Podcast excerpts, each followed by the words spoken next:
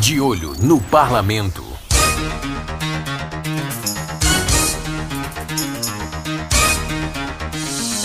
O De Olho no Parlamento traz os principais destaques dos parlamentares durante essa semana.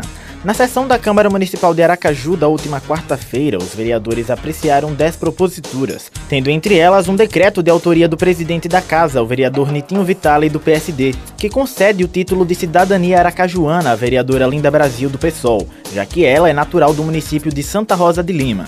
Nitinho revelou a sua admiração pela história de batalhas de Linda Brasil e do merecimento deste título. Você representando esse povo, desse cidadão, da mãe de família, do pai de família, do jovem, das crianças. Então nós temos uma responsabilidade muito grande no momento que você sentou nessa cadeira, né? Deus lhe deu a oportunidade para que você possa, possa fazer a diferença. E tenho certeza que você está fazendo a diferença com ética, né, com respeito a tudo aquilo que você defendeu na sua vida. Você vem levando o mesmo caminho. Até tanto o seu debate sempre é voltado para o coletivo, voltado para os interesses da minoria. Então, parabéns, minha amiga. Conte comigo. Porque aqui não é amigo vereador, aqui é um eterno amigo. Né? Porque o vereador vai passar. Né? Eu não vou ficar eterno na Câmara, você não vai eternizar na Câmara. Nenhum de nós vamos se eternizar na Câmara. Mas a amizade para mim é eterna. Linda Brasil agradeceu a iniciativa e falou o quanto é importante para ela receber essa honraria.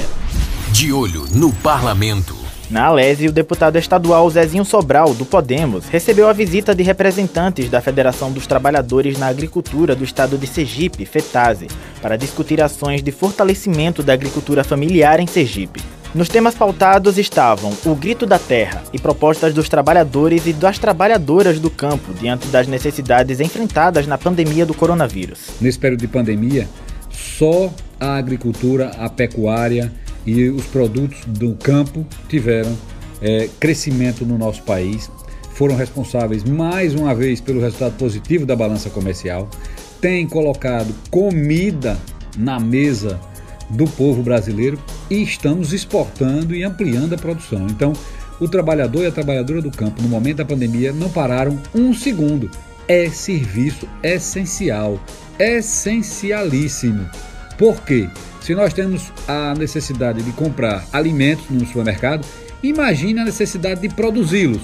Porque mesmo que o supermercado estivesse aberto, que as mercearias e mercados estivessem abertos, se não tivesse quem produzisse, não haveria o que vender, o que comercializar. E mais do que isso, os trabalhadores e, e trabalhadoras do campo, mais do que produzir, os produtores e produtoras, mais do que trabalhar, eles garantiram a segurança alimentar. De olho no parlamento.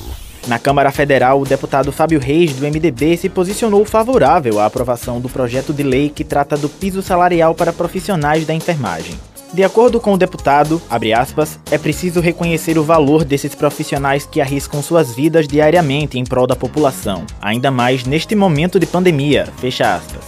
Na sessão mais intensa da CPI no Senado Federal, que ocorreu na última quarta-feira e ouviu o ex-secretário de Comunicação Social da presidência, Fábio Van Garten, o senador Rogério Carvalho, do PT, acusou o ex-secretário de mentir mais uma vez.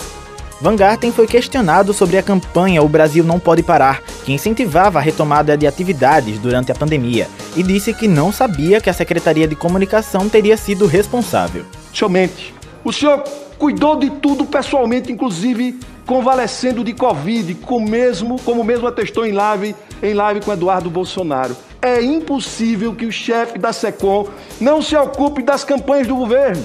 Especialmente, o Brasil não pode parar, a Brasil não pode parar, que teve inclusive reflexos judiciais. O senhor disse que a SECOM sempre fez campanhas de prevenção da Covid, o senhor não fez campanha nenhuma de prevenção da Covid. Nenhuma.